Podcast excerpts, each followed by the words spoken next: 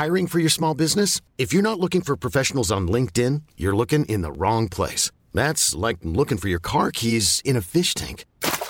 LinkedIn helps you hire professionals you can't find anywhere else, even those who aren't actively searching for a new job but might be open to the perfect role. In a given month, over 70% of LinkedIn users don't even visit other leading job sites. So start looking in the right place. With LinkedIn, you can hire professionals like a professional. Post your free job on linkedin.com slash achieve today.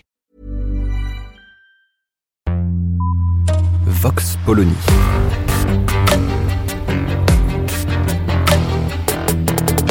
L'actualité vue par la directrice du magazine Marianne, Natacha Polony.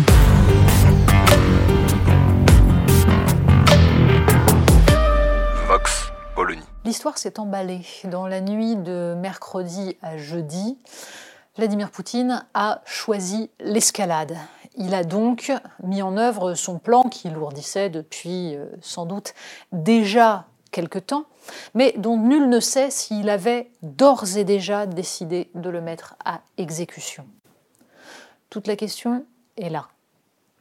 Aujourd'hui, Vladimir Poutine se rend coupable d'une agression absolument inqualifiable et de la destruction d'un pays indépendant, souverain, dont il continue à nier l'existence, la réalité historique. C'était d'ailleurs tout le sens de son grand discours prononcé le lundi précédent l'invasion et dans lequel il expliquait que, pour lui, l'Ukraine n'avait pas d'existence véritable, réécrivant totalement l'histoire. Comment en est-on arrivé là? Les tentatives d'Emmanuel Macron se rendant à Moscou pour essayer de sauver la paix ont échoué.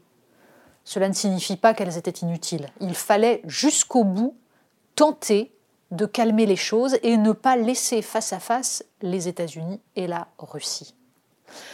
Emmanuel Macron, d'un côté, Volodymyr Zelensky de l'autre, ont jusqu'au bout nié officiellement qu'il y ait tous les signes d'une invasion. En tout cas, ils ne se sont pas alignés sur les États-Unis. Ceux qui ne voulaient pas croire que Vladimir Poutine irait jusque-là se sont donc trompés. Ils ont écouté, en effet, cette position différente d'Emmanuel Macron, qui, à raison, refusait de croire sur parole les États-Unis. Ce n'est pas parce qu'il y a eu invasion que les États-Unis n'ont jamais menti sur de supposées preuves de quoi que ce soit. Et c'est bien tout le problème. Mais une fois qu'il y a invasion, il faut être aux côtés de l'Ukraine. De quelle manière? Et c'est là toute la suite du problème. Il ne suffit pas de sauter sur son canapé en hurlant qu'il est nécessaire de combattre la Russie. L'engrenage est vite enclenché. La mise en alerte des forces de dissuasion russes sont évidemment un coup de bluff. Parce que c'est le principe de la force de dissuasion nucléaire de jouer sur le bluff. À ceci près que, à ce jeu-là, le moindre faux pas peut provoquer l'embrasement. C'est pourquoi les postures, les grandes phrases n'ont pas lieu d'être. C'est pourquoi il faut rester extrêmement humble et extrêmement prudent. Tout le problème est de savoir aujourd'hui comment se recompose le monde. Évidemment, face à une agression aussi brutale et aussi scandaleuse, il est nécessaire d'être soudé. Les Européens le sont, avec les États-Unis. Tout le problème sera la suite.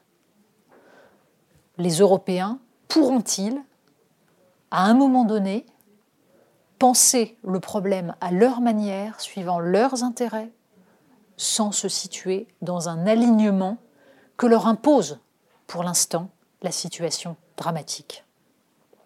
C'est cela qui va être le plus compliqué. On voit le changement de position de l'Allemagne, qui, aujourd'hui, décide de vendre des armes à l'Ukraine et décide surtout d'augmenter son budget militaire, c'est-à-dire une décision sans précédent depuis la Seconde Guerre mondiale. Dans quel sens cela va-t-il aller? Hélas, pour l'instant, sans doute pas dans le sens d'une défense européenne indépendante comme le souhaitait Emmanuel Macron, mais plutôt dans un alignement donc et dans une inféodation de l'Europe à l'OTAN. Il faudra au fur et à mesure reconstruire tout ce qui avait été fait. Et c'est sans doute Nicolas Sarkozy qui a eu la position la plus raisonnable sur le sujet, expliquant d'abord et avant tout qu'il n'était pas question justement d'appeler à la guerre, mais que la diplomatie devait encore plus maintenant travailler, œuvrer, parce que quand il n'y a pas la diplomatie, en effet, il y a la guerre. Et qu'une guerre avec la Russie ne peut qu'être totale. Nicolas Sarkozy a également expliqué à quel point la situation actuelle signait l'échec et la mort de toutes les instances internationales. L'OTAN, justement, contrairement aux apparences, est bien en état de mort cérébrale. Cette OTAN qui aujourd'hui est recréée de toutes pièces par Vladimir Poutine, qui ressoude en effet ses membres, jusqu'à la Turquie, c'est-à-dire jusqu'à l'absurdité. Et puis l'ONU, condamnée à l'impuissance. Mais aussi l'a souligné Sarkozy, le G7 et le G20 qu'il a lui-même œuvré à construire et qui n'ont pas su empêcher cette reconstitution de deux blocs qui est voulue depuis le départ par Vladimir Poutine pour répondre aux Américains dont il considère qu'ils ont voulu écraser la Russie. C'est-à-dire que quand on lit les interventions, quand on regarde les interventions de Vladimir Poutine ces 20 dernières années, toute sa rhétorique est fondée sur cette idée qu'il est nécessaire qu'il existe deux superpuissances et que ce qui est insupportable, c'est que la Russie soit reléguée au rang de puissance régionale. Il est donc en train d'essayer de reconstruire cela face à des États-Unis qui, en effet, ont considéré qu'ils étaient la principale superpuissance, qu'ils allaient pouvoir imposer leur modèle, et qu'au pire, s'il existait une autre puissance adverse, c'était bien la Chine. La Chine, d'ailleurs, dont l'attitude éminemment mesurée nous prouve à quel point ces dirigeants ont compris tout le danger qu'il y avait à se placer aux côtés de la Russie dans son escalade et dans son engrenage délirant.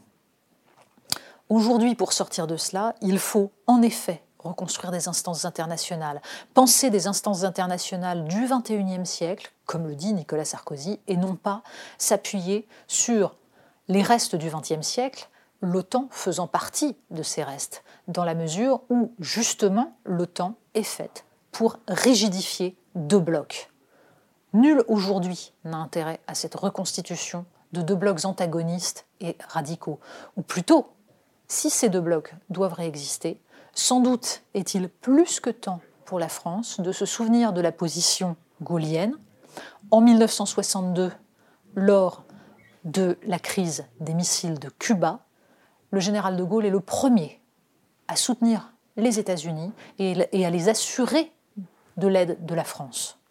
Pour autant, il a toujours mené et mènera par la suite une politique non alignée, refusant d'être totalement inféodé aux États-Unis.